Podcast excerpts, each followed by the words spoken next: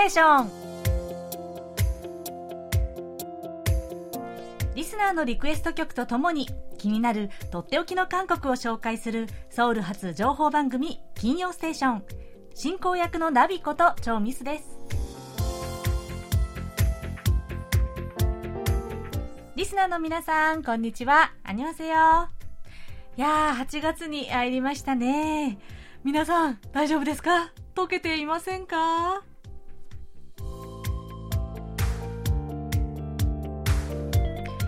いやいやいやいや、日本はもう猛暑が続いているようですよね。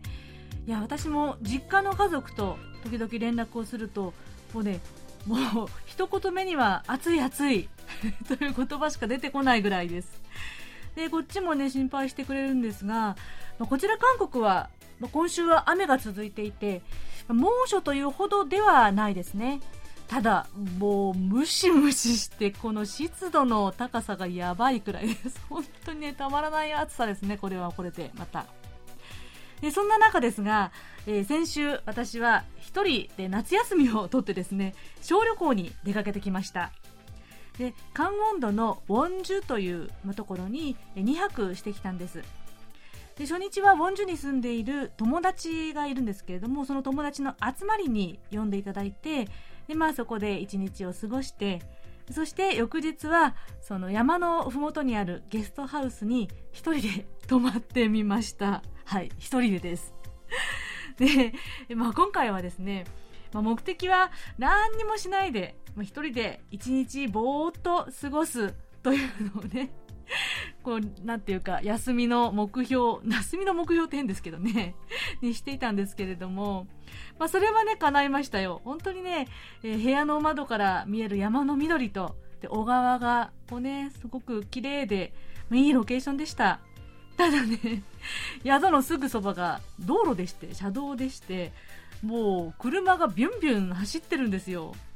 で、私は車がないので、あの普通のバスとかを利用して行ったんですけれども、まあ、自家用車のないものは本当にどこにも行けませんね、こういうところだと。なので、まあ、何もしないでぼーっとするには最高でしたけれども、まあ、正しくは何もできない という感じでしたけれどもね。テラスに座って本を読んで、で本を半分も読まないうちに寝てしまって、そして目を覚ましてご飯を食べて、近所をブラブラして、で、夜は、ま部屋で YouTube を見てという感じでした。なんかね、思った通りのんびりはできて満足はしました。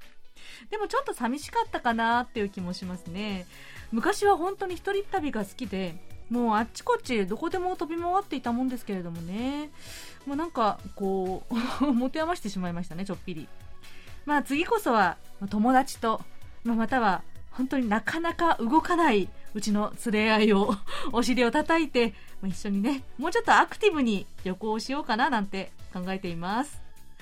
はい、それでは今週の金曜ステーションは波の音が聞こえてくるようなこちらの曲で爽やかにスタートです。最後までお楽しみください。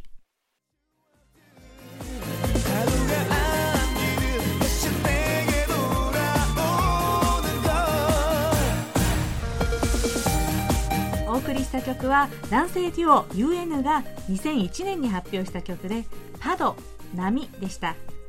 こちらは岩手県の伊藤浩一郎さんから夏に聴きたい曲としてリクエストいただきました。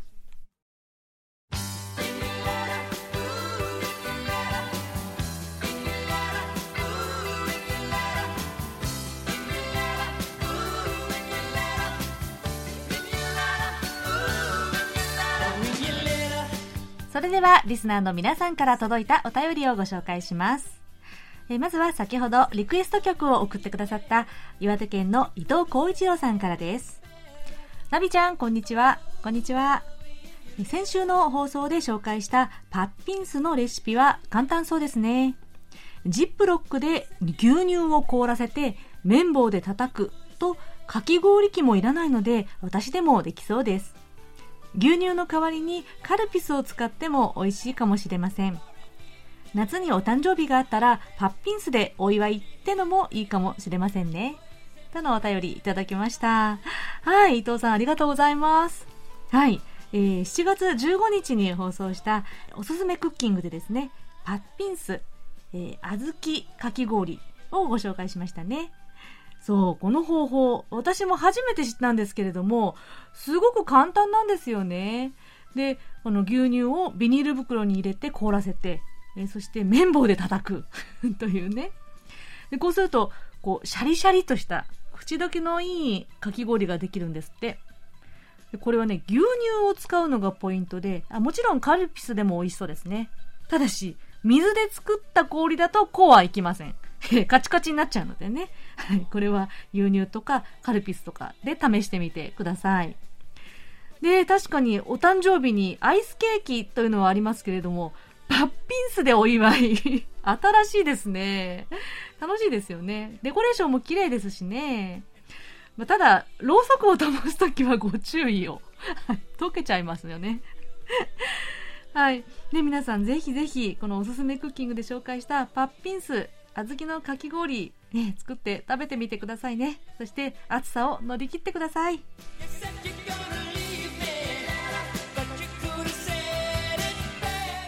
次は、トラミルさんからのお便りです。椿の花咲く頃、本当に素晴らしいドラマで感動しました。大好きです。挿入歌のフーリッシュラブも大好きなんですが、英語バージョンの曲もフルバージョンで聴きたいです。リリースはされていないようなので、こちらへの問い合わせでいいのかわかりませんが、リリースしてほしいというリクエストでご連絡させていただきました。簡単なお話ではないと思いますが、よろしくお願いいたします。とのお便りでした。はい。えっ、ー、と、ラミルさん、お便りありがとうございます。はい、嬉しいです。えー、2019年の KBS ドラマ、椿の花咲く頃、トンベッコピルムーリョというね、ドラマでした。はい、私も見ました。これ、実は私にとっては、本当に、なんていうのかな、これまであんまり興味のなかったカンドラを見るようになったきっかけ と言っても過言ではないぐらい、本当に、こう、目を覚まされましたね。いや最初は、まあ、よくあるラブコメなのかなと思ってあんまりこう気にせず見ていたんです見流していたんですけどすっごく引き込まれていやこれね本当にサスペンスでもありヒューマンドラマでもあり、えー、もちろんロマンスでもありということでねすごく面白かったんですよね。で何よりもこのドラマに出てくる女性たちの、ね、人物の描かれ方が私はすっごい好きだったんです。主人公のトンベキもそうですし、あの、トンベキのお店で働いてるヒャンミ。もうヒャンミちゃん。本当に大好きでした、私は。それからね、弁護士さんとか。果ては、街のおばちゃんたちも本当に魅力的でしたよね。はい。私も大好きだったこのトンベッコピルムリョ、えー、椿の花咲く頃。で、このリクエストの曲なんですが、残念ながら、えー、フーリッシュラブ、イサンハンサランというですね、主題歌は英語バージョンは探せなかったんですよ。ごめんなさい。なので、えー、後ほど、えー、韓国語でのイサンハンサラン、フーリッシュラブ、こちらお送りしますね。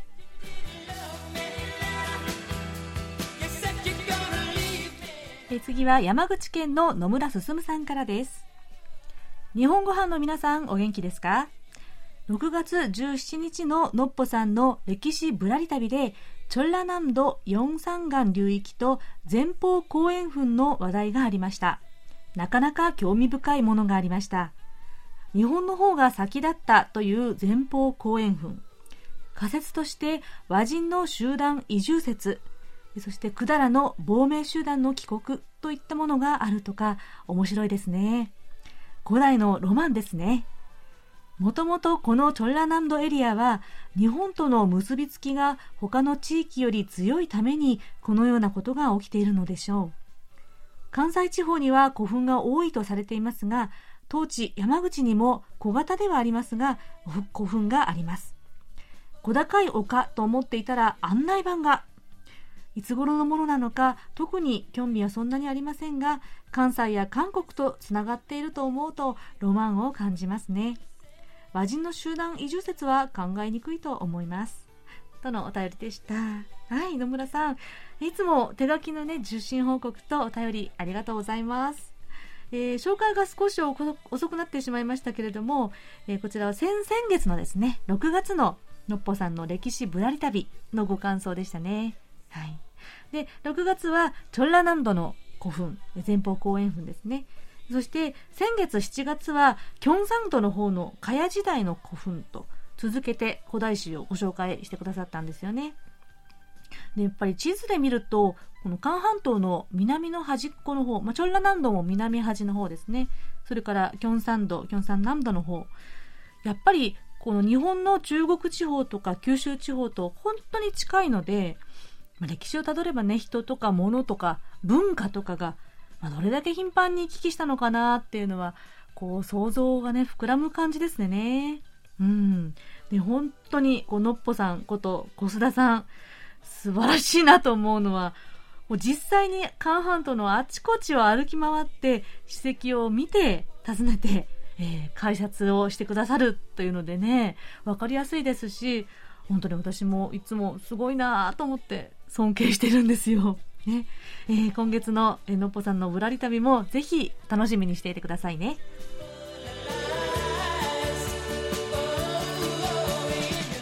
えラジオネームお便りモンスターことおたもんさんからです。KBS ワールドラジオ日本語版の皆様、超密さん、こんにちは。こんにちは。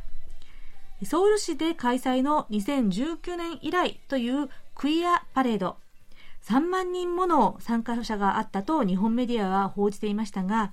キリスト教系の団体による反対派集会や一部妨害活動もあったようですね。衝突や混乱を避けるために警察の警護も大変だったとか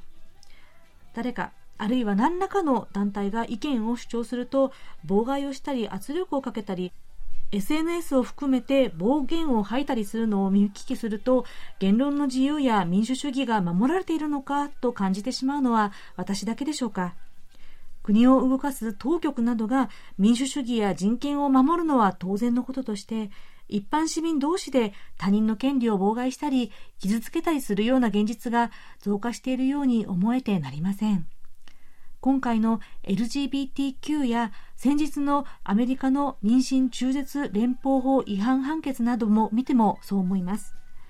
共生社会とは言いながらまた少数派への差別をなくすための活動とは言いながらも実は分断の方向に進んでいるのではないか。ますますの差別が起きているのではないかと心配にもなるんです。我々の在り方としてごくごく基本的な自分とは違う意見にも必ず耳を傾ける。という姿勢を当然ながら取り戻したいものです。誰しもが非常に狭い視野でしかものを見たり考えたりしていないのですから。はい。というお便りいただきました。はい、おたもんさん、本当にいつもいつも丁寧なお手紙ありがとうございます。本当にね、同感です。うん、前回、えー、冒頭でお話しした、えー、クイアパレード LGBTQ の、まあ、権利のためのパレードについてのお話でのご感想なんですけれどもいや本当にね韓国や日本だけじゃなくってこうアメリカでもまた世界のあちこちでもんていうかな、この両極端にこの分裂が進んでしまってるような気が私もしますね。うん。で、まあ、韓国において、先ほどのこの申し上げたクイアパレード。これ、主役である同性愛とかトランスジェンダーとか、まあ、性的マイノリティと言われている方々に対して、韓国では保守クリスチャンの方々をね、はじめとする、こう、強い反発、根強い反発があるんです。残念ながら。うん。ね、どうしても受け入れられないっていうのはね、それなりの理由もあるんでしょうね。うん、それはわかるんですが、人権や存在を否定するような、まあ、言い方とか反対の仕方っていうのはね、やっぱり私個人は、個人的には、うん、違うんじゃないかなって、うん、思いますね。で、おたもんさんがおっしゃってるように、自分と違ってもその意見に耳を傾けるっていう姿勢、本当にね、大事にしたいものです。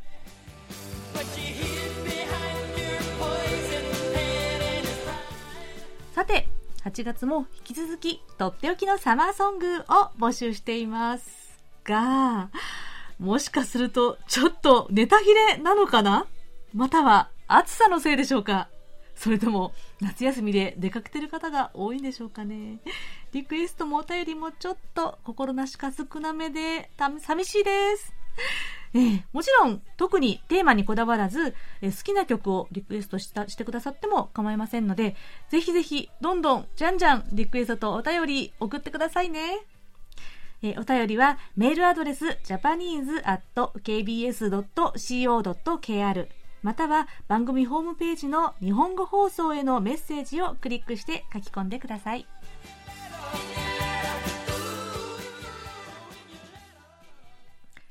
それではこちらのコーナー行きましょう。空耳ハングル韓国語のフレーズや歌の歌詞が日本語に聞こえる空耳ハングル空耳ミュージック。え今日はラジオネームメアリさんからのご投稿です。えー、メアリさんからのコメントです。前回の空耳は私の山手線の駅名空耳からヒントを得て作られたそうでとっても光栄でした。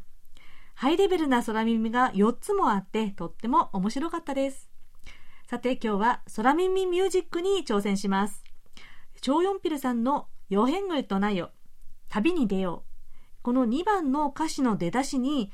切符30円という歌詞があります。これが、切符30円と聞こえませんか？というお便りです。はい、えー、前回ご紹介した空耳ハングルでは山手線の駅名シリーズだったんですけれども、えー、今回メアリさんは、えー、チョヨンピュさんの曲で空耳ミュージックに挑戦ということですね。はい。早速聞いてみましょう。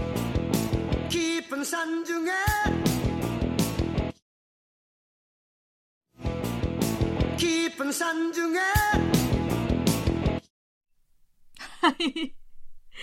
もうおっしゃる通りですね。指摘してくださった通り、切符30円とね、ノリノリのロックで 歌ってらっしゃいますけれども、いや、超四平さんのロックといえばこの曲ですよね。いつ聴いてもワクワクするような旅に出よう。予変のエットなよ。で、このキープ30円の部分はですね、えー、メアリさんからのコメントにもありますが、キープ30円、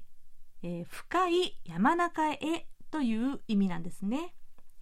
でここの歌詞はくねくねした道をたどって深い山中へ向かっていこうというような歌詞の部分なんですね。えー、もうこの短いフレーズでもこのすごくこうなんていうかロック魂を感じたりしませんか？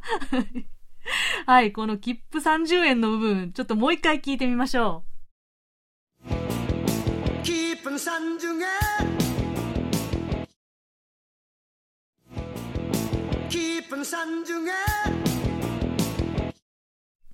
はい。いや、これ癖になりますね。キープ、キープ30円。いいですね。で、メアリさんからですね、追伸で、えー、最近は切符を使って電車に乗る人も少なくなっていますし、30円で乗れる電車なんてありません。でも、ネットで調べてみたら、昭和40年代に山手線の初乗り運賃が30円の時代もあったみたいですよ。とのことです。いや、細かい。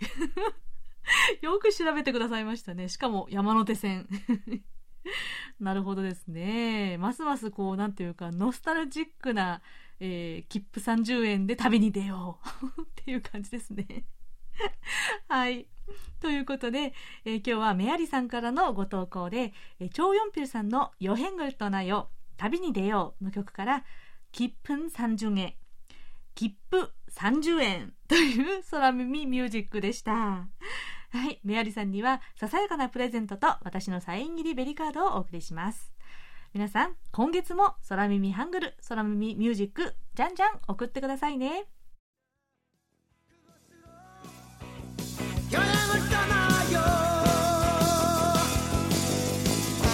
ちらは先ほど空耳ミュージックでご紹介したチョヨンピルさんの「ヨヘングと内容旅に出よう」でした。何年経っても色あせず夏の旅心をくすぐる名曲ですね。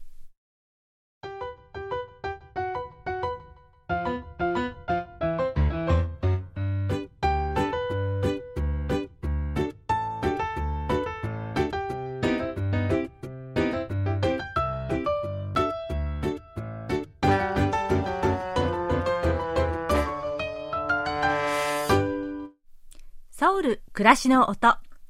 このコーナーでは韓国の日々の暮らしの中で聞こえてくる様々な音や話言葉エピソードなどをお伝えしていきます。今日は久しぶりに童謡をご紹介します。夏には定番のおやつだったトウモロコシ。茹でたてのトウモロコシにかぶりついてきれいに並んだ粒に沿ってかじってると何かの楽器を連想することってありませんか？そう、まるでハーモニカみたいなんて思ったことないでしょうか今日の童謡は、オクススハーモニカ、トウモロコシのハーモニカという歌です。どんな歌か早速聞いてみましょう。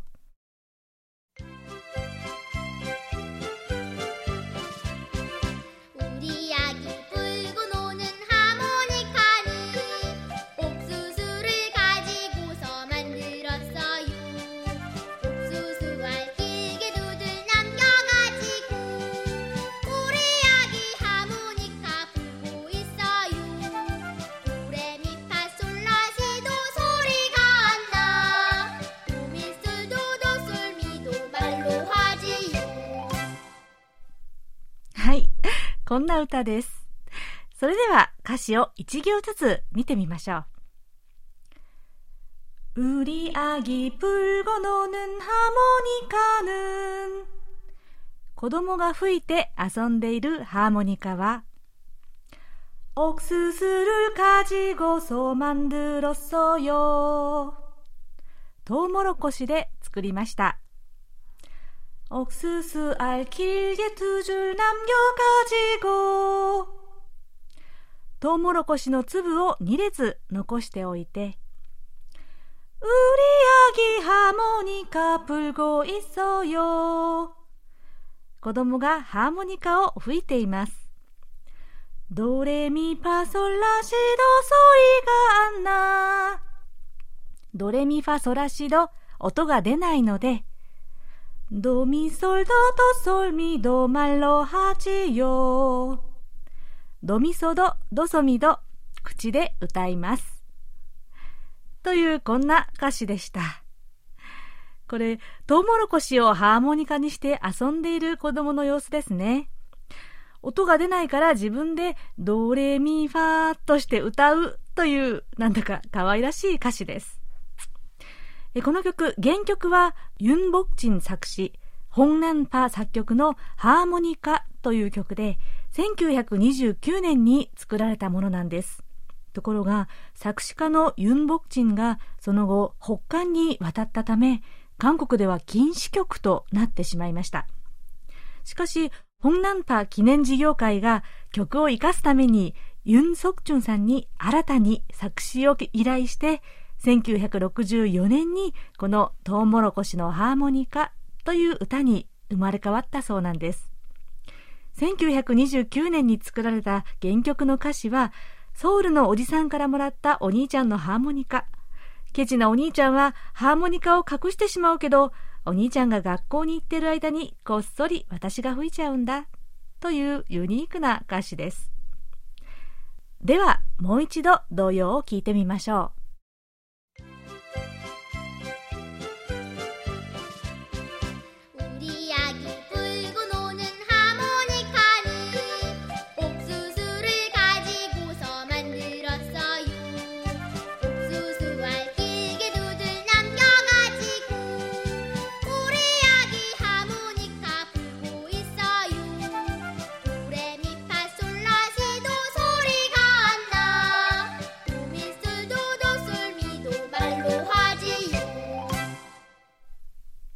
はい、こんな曲でした。なんだか、茹でたてのトウモロコシを見ていて、ふと思い出して口ずさんでしまいそうな、そんな楽しい歌ですよね。ということで、今日は童謡、オクススハーモニカ、トウモロコシのハーモニカという歌をご紹介しました。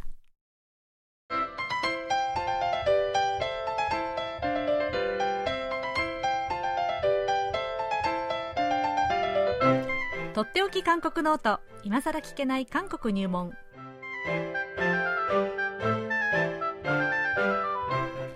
韓国に長らく滞在され現在福岡大学人文学部東アジア地域言語学科准教授の尾形義弘さんが韓国社会のどんな疑問にもお答えします。ということで尾形先生こんにちは。はいこんにちは。はい。8月ですね、はい、はい、8月になってしまいましたなってしまいましたね、夏休みでしょうかねそちらはねはい、ようやくですね、はい、えー、はい、なんとか 乗り越えました。乗り越えて、はい、はい、じゃあお休みの間は家族サービスをたっぷりしてくださいね。そうですね。はい。うん、なかなか歯切れが悪いですけど、まあいいか。いえいえ、あの、楽器中も、うん、十分に、ああの、家族との時間過ごしましたんです。あ、なるほど。そういう意味ですね。はい。はい。はいいいですね。少しは逆に一人で過ごしたいなそっちですよね。はい、はい、ぜひ一人の、はい、あのリフレッシュ期間を取ってくださいね。夏休みに。はい。ということで、えー、じゃあ今日のご質問いきますね。はい。えー、東京都の広岡敦さんからです。えー、今年の2月に父親が他界しました。遺産相続というのは揉めていなくてもなかなか面倒なものだなということが今回初めて分かりました。その過程で知ったことなのですがイギリスやアメリカには肉親が財産を受け継ぐという発想がないそうです。なのでほぼ100%遺言を残すそうです。そこで隣のおばあちゃんとかお世話になった近所のスーパーのレジの女の子とかに財産を残すというケースもざらにあるそうです。韓国における遺産相続の考え方はどうなっていますか？というご質問です。はい。あのずいぶん、えー、日が経ってしまいましたけれどもね、はい、あの広岡さん、お悔やみを申し上げます。はい、お悔やみ申し上げます。はいえー、で韓国の遺産相続ということですけれども、はい、まあ、基本的には、えー、日本と同じなんじゃないかなと思います。あのまあ、よくね、えー、韓流ドラマとかで、えー、こう大富豪の、えー、会長とかが、えー、亡くなった時に、えーこうね、恵まれない誰かにこう、えー、財産を残すとか、うん、えー、そういうような、えーこうねえー、ストーリーとかはあったりしますけれども、やっぱりその前提としては、やっぱり親族にこう残すというのが当たり前というのがあると思うんですね。そうですね、はい、うんでえー、法的にもですね、えー、ちょっと調べてみると、相続人の範囲とか、うん、えー、相続の割合というのが、え少し日本とは違いがあるようなんですが、基本的にはやっぱり、え日本と同じような、え制度になっているようなんですね。うんうんうん、で、えまあ、違うところをあえて、えまあ、探すというか確認してみた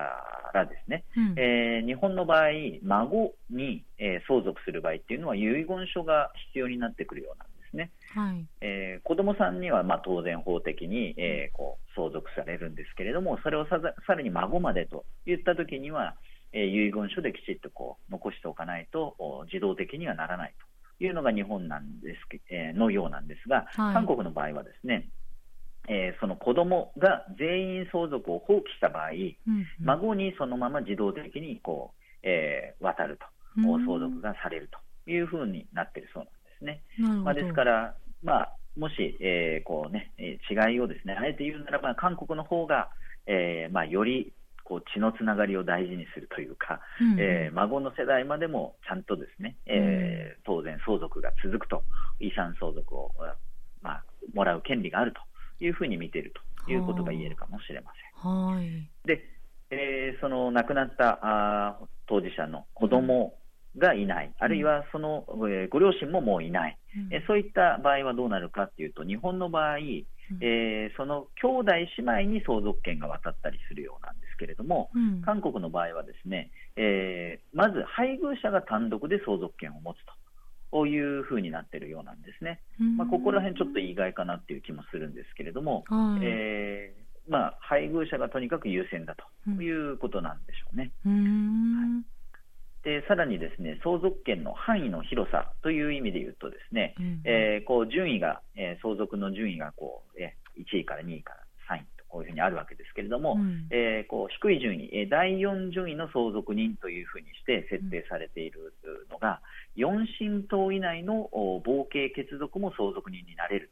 というふうなのが韓国の、まあ、特徴のようなんですですね、韓国えー、日本の場合はですね4親等以内の合計血族までっていうのはですね入らないようなんですけれども、うん、じゃあそれどういう人かっていうとですね例えば、えー、おじさん、おばさん、おいっ子、めいっ子、うんうん、えー、というあるいはいとことか、うん、えー、祖父母の兄弟姉妹えー、なんていう人がその相続権の範囲に入ってくるというのが、えー、韓国の、えー、相続の制度ということのようです。そうなんですね、まあ、その辺がちょっと日本よりは範囲が広いということのようなんですね。はい、四神道っていうと結構、えー、遠い親戚になりますよね。そうですよね。はい、うんえー、それから、まあ、配偶者の相続割合っていうところで、これがちょっとまあ面白いというか、うん、えー、日本と違うんですけれども、日本は配偶者が2分の1を、えー、受け取るというふうになってます。うんうん。えー、ですから子供が2人いれば、残りの2分の1をさらに2つに割って子供たちが、えーまあ、4分の1ずつ、うん、えー、相続すると。えー、これが多分まあ日本の普通のに思い描くイメージかなという気がするんですけれども、えー、韓国の場合はですね、えー、配偶者は子どもの1.5倍を受け取るというふうになってるんですね。まあ、だから配偶者の方が多くもらえるというのは変わらないんですお、まあ、変わらないというか、そういうことにはなってるんですけれども、うん、これ、子どもがですね、えー、2人、3人、4人とこう増えていけば増えていくほど、この1.5倍の、えー、に値する数字が小さくなりますよね。うんなので、そういう意味で言うと、うん、えー、日本の2分の1という方は、まあ、2分の1は固定されますので、うん、えー、日本の場合よりも配偶者がもらう分が減るという、えー、子どもの人数が増えれば増えるほど、配偶者の取り分は減ってしまうというところがあるようなん。です、ね、なるほど、まあ、このね、えー、ちょっと違うなというのが、えー、面白いなというふうに思います。はい、そうですね。はい、まで、あのね、えー、なかなか遺産相続っていうのはですね、うん、こう日常的に出会う、えー、経験する、えー、機会っていうのはないものですけれども、まあ、世の中でこう遺産相続とかっていうことがよく言われるのは、まあ、一番はやっぱり、えー、韓国では財閥の相続という話題ですよね。そうですね、うん、えー、最近ではあのサムスングループ、えー、の例が非常に注目を集めました。はいえー、2020年の10月に、えーまあえー、イゴニ会長がですね、えー、亡くなられたわけですけれども、うん、まあ、長い間、えー、こう床に伏していたわけですけれども、うん、えー、医師もですねこうあなんていうんですか意識もないような状態、えー、でですね、うん。うん、えー、いたようなんですけれども、うん、えー、とうとう2020年ですね亡くなったわけです。うん、でえー、イゴニ会長、まあ、サムスングループといえば韓国を代表するというか、まあ、韓国トップのですね、うん、えー、財閥になるわけですけれども、うん、えー、そのイゴニ会長が持っていた保有株がですね、うん、えー、約19兆ウォン、うん、えー、日本円にして1兆8600億円に相当する、えー、株を持っていたと。でこれが相続されたわけなんですけれども、はい。えーまあ、あのイゴニ会長のですね、えー、長男である、えー、イ・ジェヨン、うん、えー、サムソン、えー、電子副会長がですね、うん、えー、サムスン生命という会社の株10.44%をですね保有して、うん、えー、個人として最大の株主になるというふうな形を取りました、そして、えーまあ、サムソングループ、いろんな会社がありますけれども、うん、まあ、中核であるサムスン電子の株、あるいはサムスン物産、えー、サムスン SDS といった会社のそれぞれ株をですね、うん、えー、まあ、イ・ジェヨンさん、えー、その長男、えー、それから、えー、イ・ゴニ会長の奥さん、えー、妻である、えー、ホン・ラヒーさん、うん、えー、それから長女であるイ・プジンさん、うん、えー、イ・プジンさんというのはホテルシンラー、ね、シンラホテルありますよね、うんうん、えー、その代表になります。はい、えー、それから次女のイ・ソヒョンさん、えー、サムスン公益財団というね、えー、財団の理事長をやってるんですけれども、うん、まあえー、そのえー、兄弟とお,、まあ、お母さんと。うん、えー、とですね、えー、分け合うというような形で、えーまあ、共にこれは、えー、法定通り、えー、法律で決まった、えー、分け方、分配通りに相続をしたと、うん、いうふうに言われています。まあ、そういった形でですね、そのおまあ、グループの支配構造を維持すると、うん、えー、サムスングループのお、まあ、株がですね分散してしまってコントロールできなくなるっていうのを避けるためにですね、うん、えー、こうきちっとですきちっとというか、うん、えー、綿密に計算された、えー、こう財産分与というのをですねやったわけです。うんうんで、えーまあ、それを家族間で合意をしたので、えー、法律通りにこう分散したわけではなくて、えーまあ、お互いにですね、ね、このサムソン、えー、生命の株を長男がたくさん持つことでサムソングループの中心に、えー、なれるように、手綱を取れるようにというような形を取ったというふうに言われています。で、まあ、膨大な、えー、相続があるわけなので、うん、えー、相続税の負担というのもですね、馬鹿にならないわけです。でこれを、まあ、家族でですねそれぞれがそそれなりに均等にこう、えーまあ、追うというような形で、えー、この、まあ、株のですね相続というのも、えー、なされたというふうに言われています。うんなるほどですね。もうなんか別次元な桁の金額ですけれども。そうですね。えーまあでもそういう、まあ韓国の遺産の相続っていうのはそういうふうにこう日本とこう細かいところで違いがあるっていうのはわかり知りませんでしたね。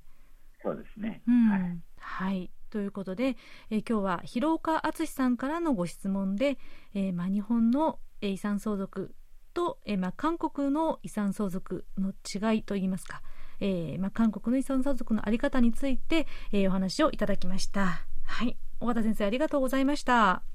はいありがとうございました。はい。えー、では、来週はいかがでしょうか？はい、えー、来週も引き続き今更聞けない韓国入門ということで、えー、韓国の献血事情についてお話ししたいと思います。あはい、なかなかこれもあの普段あまり聞かない聞く機会のない話ですね。献血事情。ね、はい、はい、ということで、えー、とっておき韓国ノート、今更聞けない韓国入門宛てに、皆さんどうぞお気軽にご質問をお寄せください。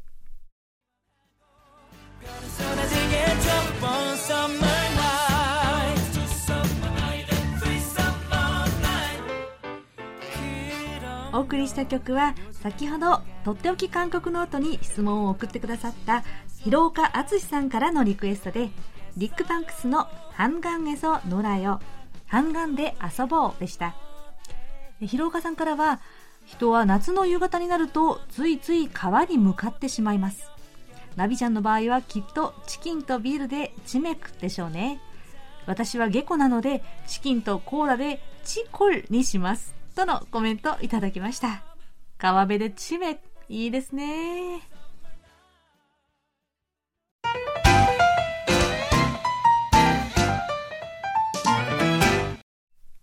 今週のこちらのコーナーは、おすすめクッキングです。今日は暑い夏にさっぱりと食べられる、わかめときゅうりの冷たいスープ、年クの作り方をご紹介します。まずは材料です。乾燥わかめ小さじ2、きゅうり2分の1本、玉ねぎ4分の1個、水500ミリ、お酢大さじ6、砂糖大さじ3、塩大さじ1、すりおろしにんにく小さじ1、ごま少々、そして赤唐辛子またはプチトマトを少々です。では作り方です。乾燥わかめは水につけて戻しておきます。ふやかした状態でカップ1杯弱ぐらいの量ですね。わかめの水気はぎゅっと絞ってお酢大さじ2とにんにく小さじ1を揉み込んでおきます。そしてきゅうりは千切りに玉ねぎは薄切りに切っておきます。水に分量の水に砂糖塩そしてさっきの残りのお酢つまり大さじ4ですねを入れてよく混ぜます。でここに先ほど揉み込んでおいたわかめとえきゅうり玉ねぎを入れてえよく混ぜてえー、そのまま冷蔵庫で冷やします、え、よく冷えたら器に盛ってごまを振ります。ここに刻んだ赤唐辛子少々または半分に切ったプチトマトを入れるとアクセントになって綺麗です。以上で出来上がりです。とっても簡単でしょ？で味を見て、えちょっと濃いなという方は、まあ、薄めの方薄めの方が好きな方は氷とか水を入れて調整してくださいね。えこれとっても簡単ですし、こう暑さで食欲がない時にぴったりなんです。酸味が効いてひんやり冷たいスープ。で焼肉とかですね、脂っこい料理にもとってもこうぴったりなんですよ。すっきりといただくのもおすすめです。ということで、え今日はわかめときゅうりの冷たいスープ、レンクの作り方をご紹介しました。そろそろお別れの時間です。クロージングは先ほどお便りをご紹介したトラミルさんからのリクエストで、大ヒットしたドラマ、トンベッコ・フィルムリョ、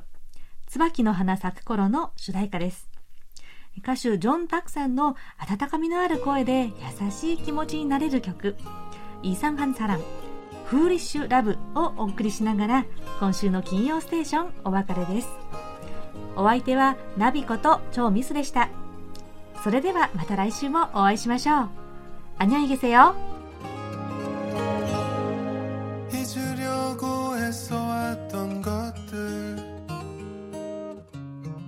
살아왔던 말들 소용없다 믿던 것들 너무 많은